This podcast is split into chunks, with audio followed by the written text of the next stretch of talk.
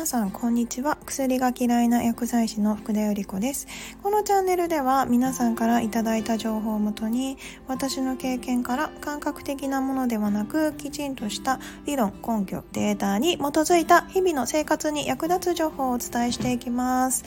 でえっと今日はまあ、英語の、まあ、また経過報告みたいな感じでえっとお伝えしようかなと思っています。でえっと先日、えっと、3週間ほど、えっと、インドとインドネシア行ってきました。で、えっと、英語の力をどれだけまたどの程度まで私が成長できたかなっていうのとの、まあ、私がね今まで、え習学んできた学んできて思い込んでしまっていたがゆえにまあこれからはそのマインドをちょっと変えなきゃいけないなという新たな気づきも、えっと、旅先で得ることができたので、えっと、そのことについてお話ししていこうかなと思います。とスリランカでは、まあ、警察にお世話になってその時にもきちんと英語で通じることができて、まあ、そこがある程度自信につながったなんてお話もさせていただきました。で、えっと、アメリカにも行って、まあ、アメリカはネイティブの国であって、まあ、そこでは、えっと、皆さんの英語のスピードがすごい高速なんで全然理解できずになんかちょっとちょっと落ち込んで戻ってきたような。でもまあ少しでも理解できるようになったかなと思って、えーと、日本に帰ってきて。でそれからのインドでした。まあ、もうちょっとね自信をつけられたらいいなと思っていざインドに行ったわけなんですけれども。これがねスリランカと同じような感覚で、えーと行ったらすごい 大間違いで大間違いではないけれどあのインドのあのイントネーションみたいな英語のイントネーションみたいなのがあってこれがすごく聞き取りづらかったんですねびっくりするぐらい。あ実は日本でもあのインドの方のえーと英語結構聞いたりはしていてただやっぱり私すごく聞きづらいなとは思っていました。ただ現地に行って、えっと、そのイントネーションばかりを聞くともう本当に簡単な単語ですらもう聞き取れなくて。ガールボーイもなんかもうちょっと全部発音が違うんですよねインド人のイントネーション、まあ、日本でいう大阪弁とか広島弁とか沖縄の方の方言方弁みたいな感じで全ての言葉のイントネーションが違うからもうすごく聞き取りづらくって本当に簡単な単語ですらもええみたいな感じになってしまいました。ね本当にやっぱり言語いろんなイントネーションがあるからで私がマインドを、まあ、リセットしなきゃと思ったのが、まあ、ちょうどねインドで、はあ、インドの英語って全然ちょっと理解できない難しいとかって一人でちょっと思ってたその最初に着いた南インドでね思った時にですねとたまたま動画を見たんですよ。英語をやっぱり上達するためにはみたいなので、えっと、いろいろ動画を見ていた時に気づかされたのが、まあ、世界の人口の中で非ネイティブの割合って78%ですなんですね。世界人口の中でですよ。ノンネイティブが78%ということはネイティブは22%なわけですよ残りが。私ずっとネイティブの人に憧れてネイティブになろうと思ってました しかしノンネイティブの人が78%半分以上ですねもう8割が非ネイティブの人たちだということは、まあ、非ネイティブの人たちの英語もきちんと理解できるようにならなきゃいけないということに気づかされました。あの英語もね、えっと、アメリカ行った時のやっぱり英語の発音が私はやっぱりこここれを理解しなきゃまずいけないのかなと、まあ、どこかで思い込んでいたんですね。からのずっとアメリカ英語の方ばっかり勉強してました。実はイギリス英語すごくあの発音とかあのイントネーションはすごい大好きであイギリス英語素敵だなと思いながらもやっぱりイギリス英語の聞き取りはすごい苦手なんですね。まあ、とりあえずネイティブの英語だけでも理解できるようにネイティブの英語ばっかり練習していました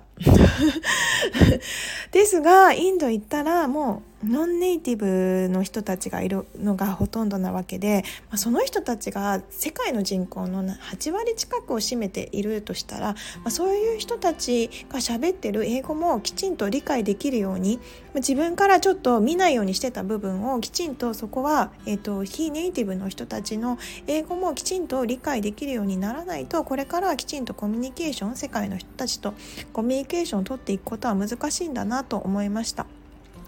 インドもね気づけば、まあ、400以上の言語があってその中で、えっとまあ、公用語とされているのが、まあ、ヒンディー語だったりもう一つ言語があったりするみたいなんですけれどインドの中で400以上言語があって。で私の知り合いの中にもねやっぱり、えっと、私勝手にインド人はヒンディー語が全員喋れるものだとばかり思ってたんですけれどあ決してそんなことはなくて、えっと結構僕の言語はマイナーな言語だから通じるところが同じインドの中でも少ないだからその言語は実は好きじゃなくてむしろ好きなのは、えっと、英語なんだよねっていうインド人もたくさん知り合いがいます。あインド人だからって自分の言語が好きじゃなくてで、えっと、英語がやっぱりいろんどこでも通じるから英語が好きでしっかり英語も勉強していてしかも日本語も上手だったりするんですよ。で自分の本当の言語はあのもう好きじゃないということでマイナーすぎちゃって通じる人がいないコミュニケーションが取れないから好きじゃないっていう人もいっぱい見てきてあねそう思うとやっぱり英語ってすごく大切ですよね。しかもやっぱり非ネイティブの人たちがやっぱり喋れるようになりたい一番大切な言語であって。で、えっと、私インドネシア行った時にもああの若い女の子に話しかけられたんですよ、まあ、ドミトリーみたいなところに泊まって。で、えっとまあ、島なんですけれど行ったところは島レイボガンという島で、まあ、ほぼ西洋人だらけの島だったんですけれど、まあ、私が珍しく東洋人っぽい顔でその子は、えっと、インドネシアの子だったんですけれど、まあ、ジャカジャカルタに住に住んでいてで、えっと、ちょっと旅でお休みで来ましたっていうことでで私がやっぱりあの西洋人ではないということで、まあ、どうかのマレーシアかその辺りの国の子だと思ったから話しかけてみたって言ったらあ日本人だったんだっていう感じで仲良くなってで、えっと、彼女もやっぱり、えっと、あインドネシア結構英語喋れない人多いんですね。でまあ喋れないながらにも彼女はしっかりあの英語をある程度は勉強されていてあえお互いにやっぱり第二言語第二言語ですね非ネイティブになるので、まあ、その言語をあのトラもちろんトランスレーターも使いながらと話したりしてでえっとやっぱりたまたまにわからないことがあるんですがお互いやっぱり第二言語で話してるからまあそれなりにまあなんとなく分かったりとかあこうやってコミュニケーションっていうのはやっぱり取りやすかったりはしました。お互いにねあのノンネイティブだからこそこう頑張ってあの英語学習をしてることがすごく分かってで、えっと、そういう中で会話するっていうのはすごく、えっと、良い経験でしたね。こうやってねやっぱり一人旅だからこそできることであってやっぱりツアーとか日本人だけのツアーとかになっちゃうと、まあ、こういうことがなかなかしない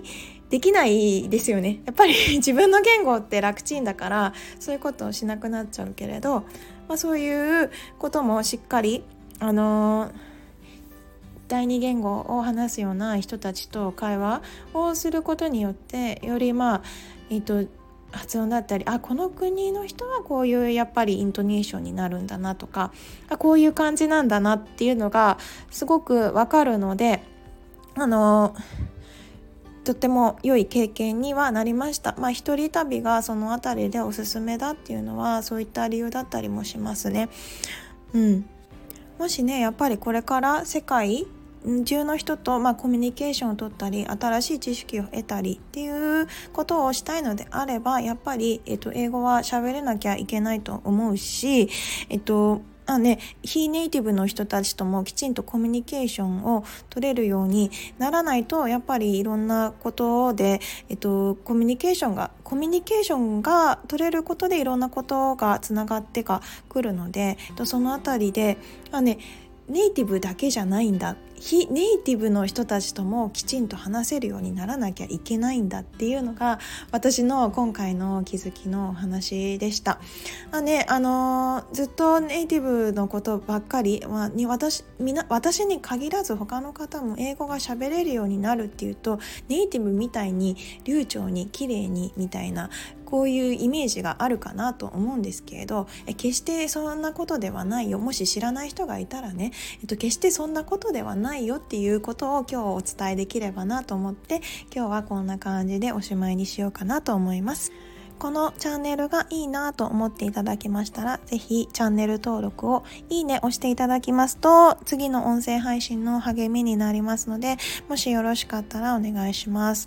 あと、英語に関しても、えっ、と、コラボレーショントークとかもしてしようかなと、えっと、少しずつね私のスキルアップしていきたいので、えっと、英語と日本語と喋れる方で、えっと、今後コラボトークなんかも今考え中です。あと英語のね継続させることにはどうしたらいいのかっていうことに関してもあのコーチングしてますので、えっと、気になった方はもしよかったら、えっと、概要欄のところから、えっと、アクセスしてみてください。今日も良い一日をお過ごしください。Have a nice day. Bye bye.